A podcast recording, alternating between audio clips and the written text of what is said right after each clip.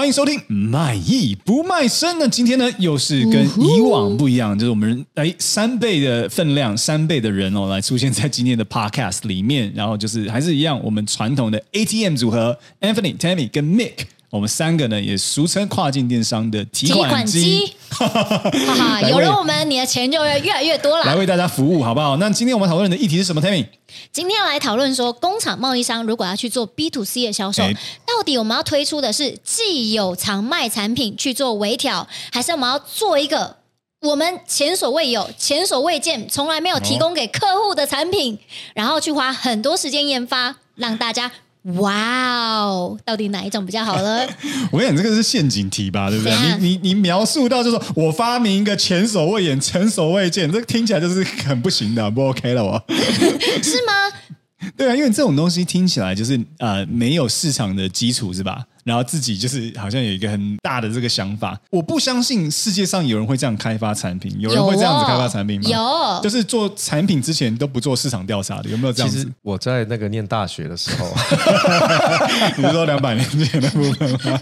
请问你念大学的时候是几年前啊？那个那个清末年清末民初啦，不是啊，我我是要说，其实念大学的时候，我常常很喜欢跟一些朋友讨论一些啊、哦，我们要可以做什么产品啊，然后这世界上都没有。这种产品啊，就是很很天真这样。嗯，现在这种事情就是说，但是没有无邪，没有无 呃，很邪，很邪，有有大学有邪念的比较是你了。这个东西就是不是不行。如果说你有这个想法了之后，不要等到做出来之后才发现不行，那就真的不行。嗯、如果要走这种产品导向的话，还是要回到市场验证一下这个想法到底。它是不是能够被这个市场所接受？嗯，而且你要看你要在哪里卖哦。能被日本、台湾接受的呃产品，也不一定欧美可以接受。反过来也是一样的。对，有一个想法很好，但是想法一定要透过验证。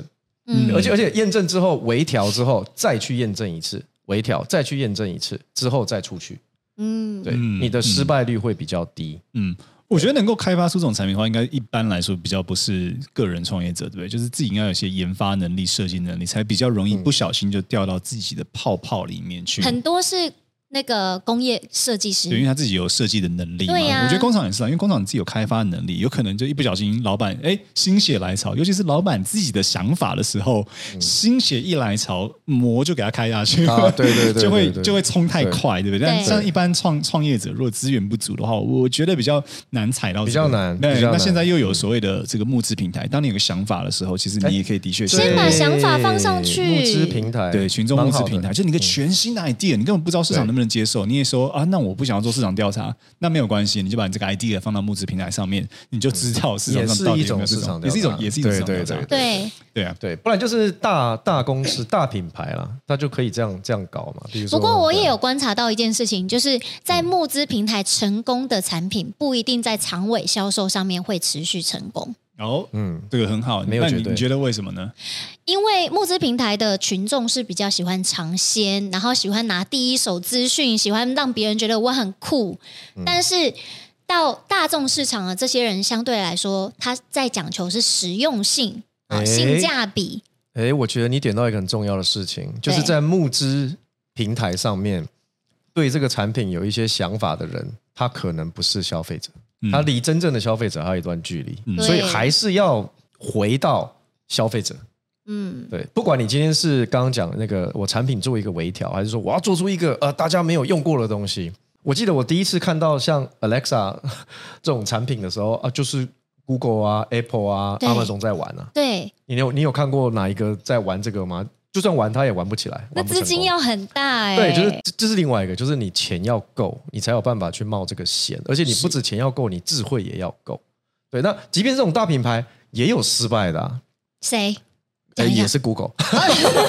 来分享一下他。Google Glass 不就是没有做起来吗？他就很失败啊。我连听都没听过哎。Google 你怎么会没有听过 Google Glass？Google Glass 啊，他那时候就是到现在大家都还在谈那个嗯。Augmented reality 就是扭曲现现扩增实境，扩扩增虚拟实境，那虚拟是 VR 是 VR，啊扩增实境是 AR，哎，这个大家知不知道啊，这个中文我不知道。对对，扩增实境，所以那时候他就想说啊，我戴了这个啊 Google 的眼镜之后啊，我可以做很多事情啊，扩增实境是其中一个很很可以应用的。那你看十年哦，扩增实境讲了十年来，它到底用到哪里去了？哎，总算要被 Apple 给实现了。我知道 Apple 有一个那个眼镜十十二万嘛，已经明年要上市的这个，对啊，对啊，所以所以你看，你当时有这个 idea，消费者准备好了吗？对啊，所以所以这就是一个失败的例子，而且技术也还没有那么成熟，在那个技术是听说是不错，我自己是没有用过啦。但是它是对的想法，嗯、但是在错误的时间出现吗？呃，可以这么说吧，因为当时它有一个很大的问题，那一只 Google 眼镜要一千五百块，那在那个吗？啊，没有啦，美金啦，一千五百块应该就不会失败了。哦，但是他他那他的那个 margin，对啊，他赔钱做嘛，嗯、对啊，一千五百块美金，所以很贵嘛。那十年前那时候它出的时候，第一个就是它价钱实在是太贵了，嗯，就是可以做到那个扩增实境的，不需要那么贵的价钱了。对呀，的那个机器不需要那么贵的价钱，就是手机也可以做啊。那你就已经有手机了，你为什么还要再戴个 Google 的眼镜呢？嗯，所以它就变成一种哦，感觉好像要走比较奇花的路线，嗯嗯，我好像要走时尚的路线，嗯，所以它整个就偏离，它就变成一个很奢侈品。那接下来遇到什么问题呢？safety 的问题就是安全性的问题啊，就是你戴这个眼镜，好像那个扩增实际有一些里面有些功能啊，它它会影响到你的眼睛，嗯，好，还有就是说，那你戴这个眼镜，你会不会一边开车一边看什么东西？嗯，然后出神了，就出事了嘛，出神出事成为神，对啊，就就出事了，所以它也有这个安全性的问题啊。嗯、那还有一个就是隐私权的问题啊。哦，当时有些。咖啡厅啊，餐厅啊，嗯、是不准有那个戴 Google 眼镜的人来消费。哦，他不能摄影是吧？对啊.因为那时候这这东西还很新嘛，所以大家会觉得说，啊，现在戴个眼镜就可以这样子拍拍拍拍拍，我不知道谁在拍我，不知道在干嘛这样。啊、嗯，我记得以前我还有在玩数位相机的时候，嗯嗯，相机的快门按下去是不能没有声音的。对。因为担心会被偷拍的问题，对，你即便说你可以做到没有声音，但是你还是不能这么做。好像有一段时间的手机也是，就是你要按那个手机的拍照，它一定会有那个一定要有快门声音。对，那时候就是它就是没有没有做起来。嗯，对啊，那对他来讲就是一个完全创新的东西。你看 Google 就是关键字啊。要去做一个 Google 眼镜出来，就是非常，所以听听起来就是，如果今天我们在工厂想要做直接面对消费者品牌，即便他有一个非常创新的想法，大家也是觉得说，哎，这样子的啊、呃、想法不值得，或者是直接丢到市场上有点太冒险，是吗？是啊，还是要经过一些试调。嗯嗯，然后做微调，然后再试调一下。至少你先去市场确认一下，大家是不是真的有这样的痛点，再回来。因为有时候痛点可能只有你自己有，然后你为了要满足自己的需求，觉得全世界一定有很多人跟我一样的问题。对，那你这样子开发下去，最后你开始卖，你发现，哎呦，原来全世界只有五十个人跟我有一样的问题。那我这个产品模具。亏了两百万好了，嗯、那我是不是五十个人？接下来去分摊这五百两百万的模具，再加上生产成本加上成本，我是不是要卖超贵？嗯嗯，嗯那最后就会有出现像 Google Glass、嗯、要卖很高单价。其实试掉也要很小心啊，因为试掉你当时怎么问的，你怎么设计的？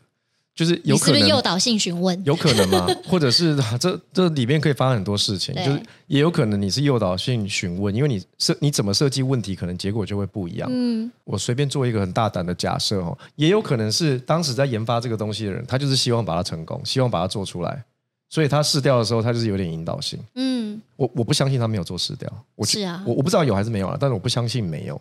那他有在做的时候，到底是设计问卷或是主导这件事情的人希望他成功？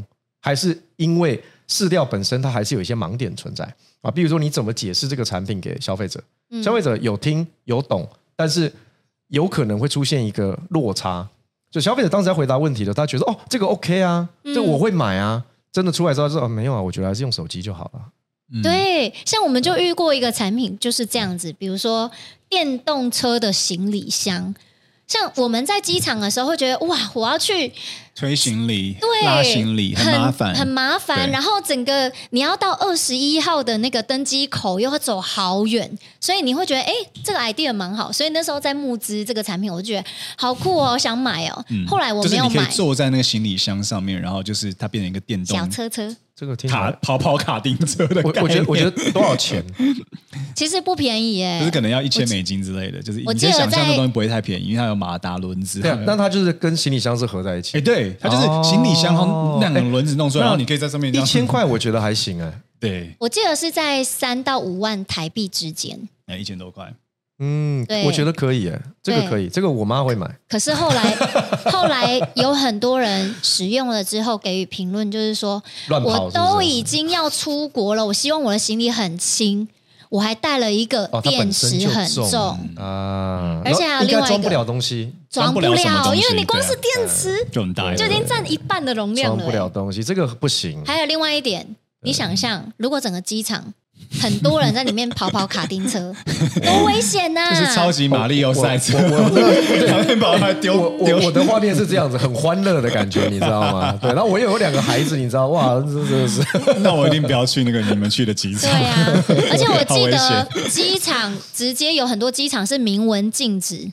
啊，对啊，你看后来电池就没办法上，有的时候法规。对啊，那你这个根本就没搞头，就变成说你你在里面弄弄就然后就托运。所以其实这个其实是一个失败的案例。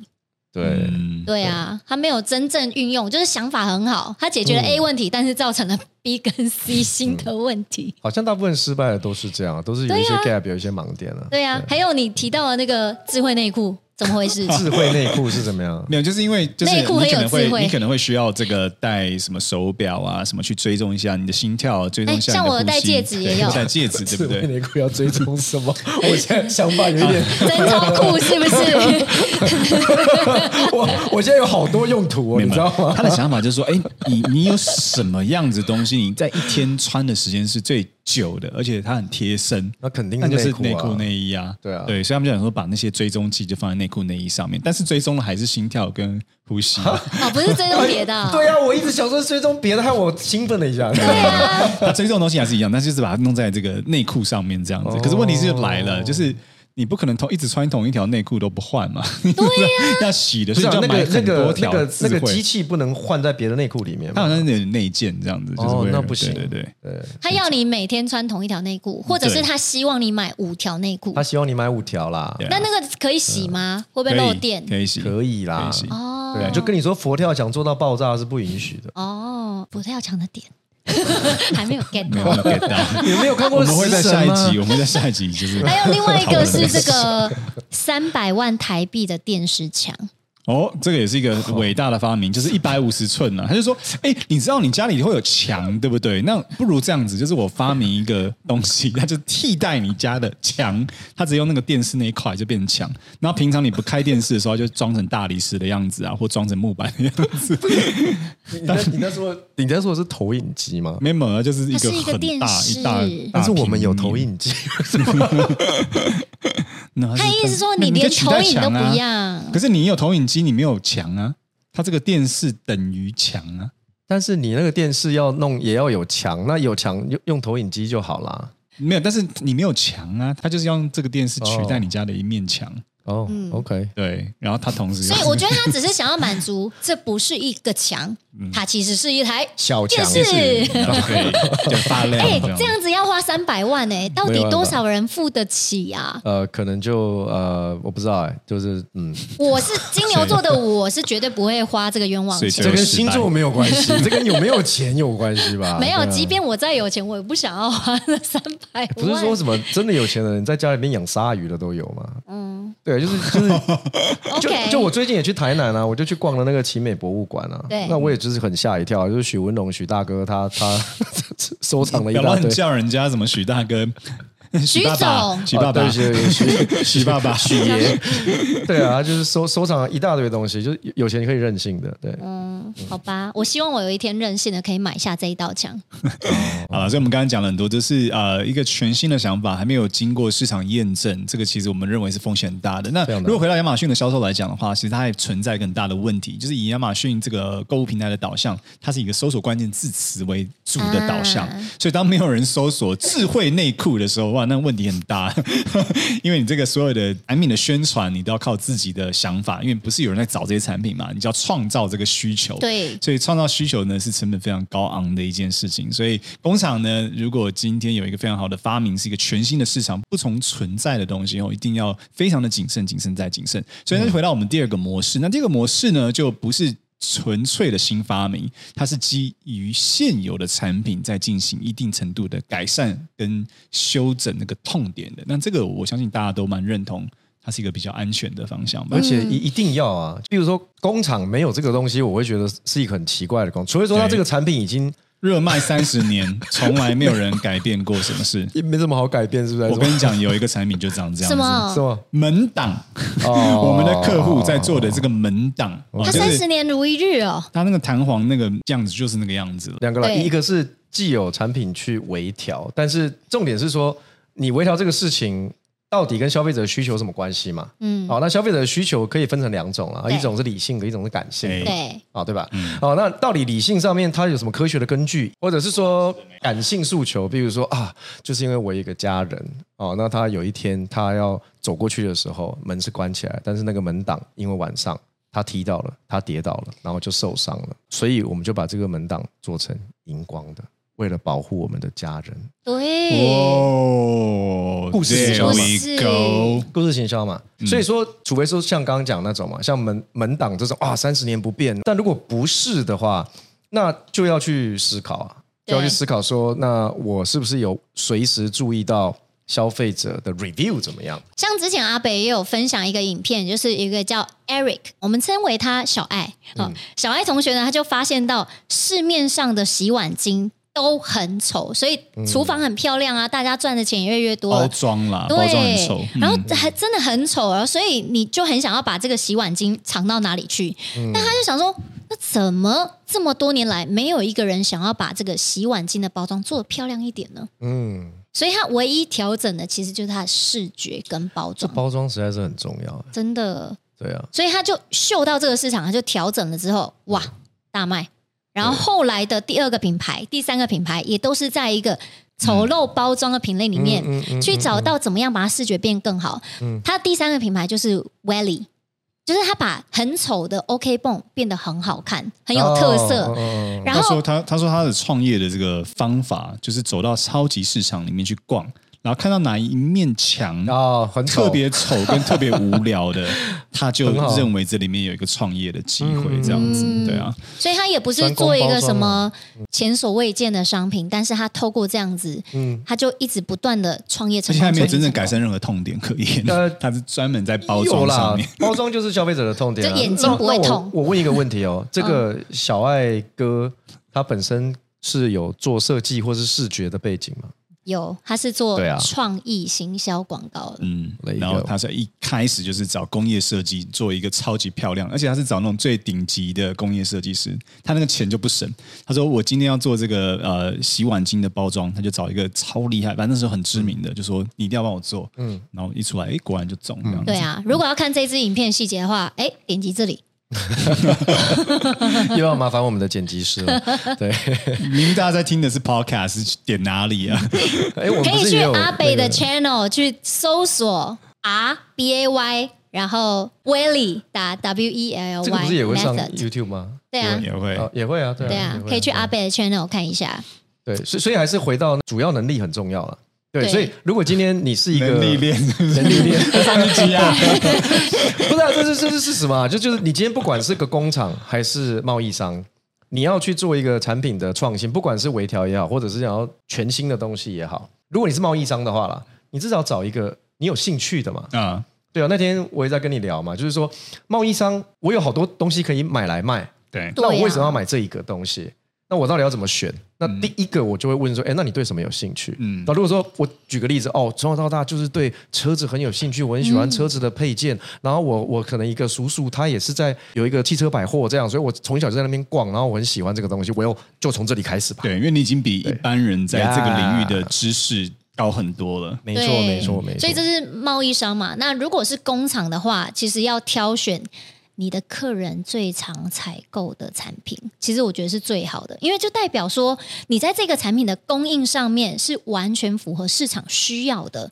你只要在这个产品上面，可能在视觉上面啊、品牌上面去做一些微调，你不要再花个什么三五年再开一个模具，很难呐、啊。你要去做突破，真的很难。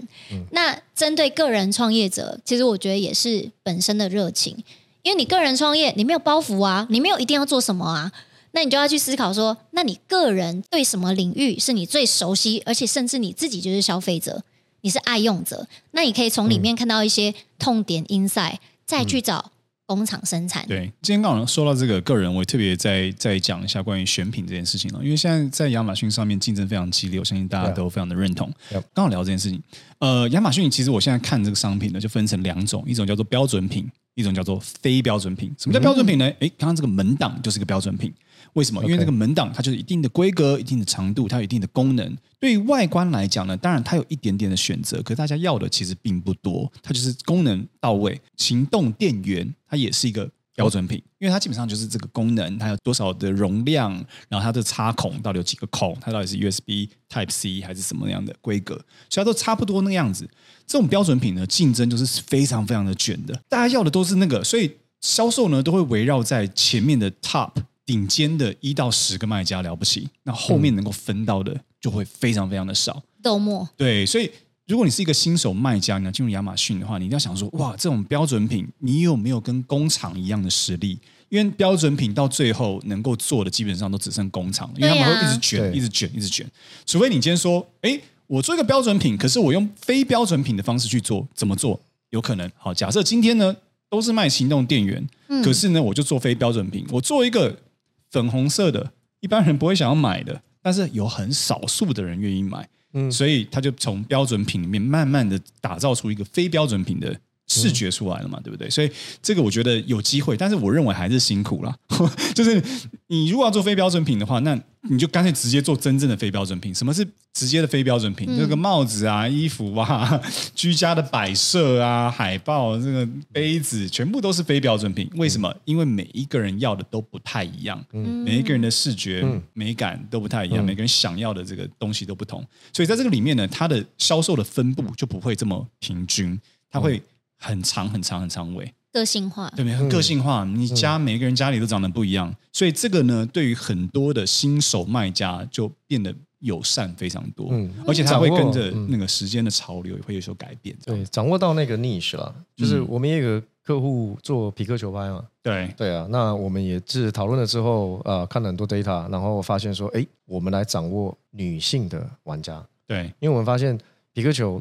市面上的球拍都很男性或很中性，嗯，嗯没有那种很比较女性化一点的，嗯嗯，对。那事实上打匹克球的那个男女的分布是六比四，嗯嗯，哦，就是四十 percent 其实是女生哎，对对啊，那肯定有需求啊，但目前市面上就是还没有很女性的牌子，没错。所以要不然就是这种的，或者是像我们最近有一个客人，他也算是这个慢慢的越做越好，但是他没有意识到他其实做的是一个非标准品市场哦，就是他做了一个浴室的地垫。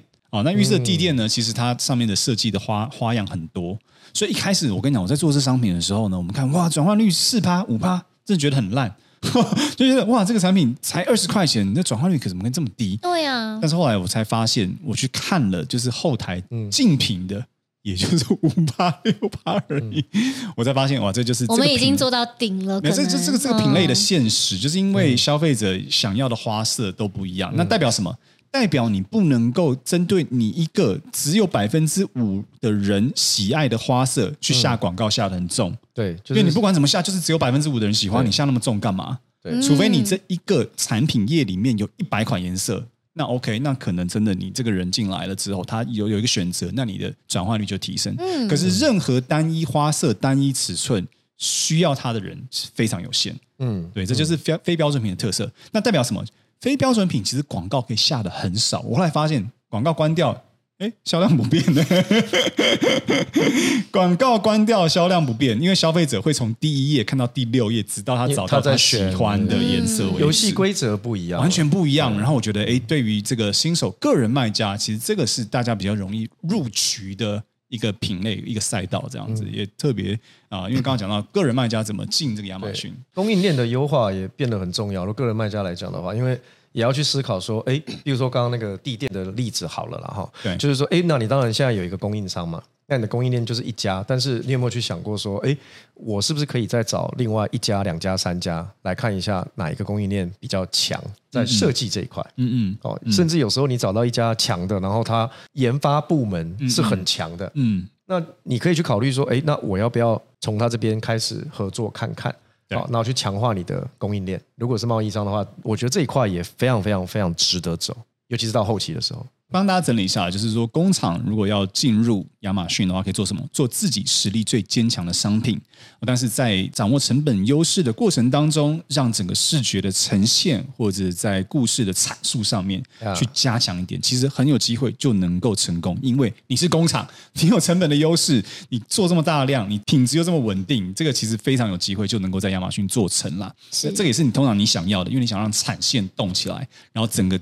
加大你这个工厂的供应链的效能跟效率，成本更低，而且降低风险。对，所以我觉得工厂非常好的选择就是自己的商品最强的 Go。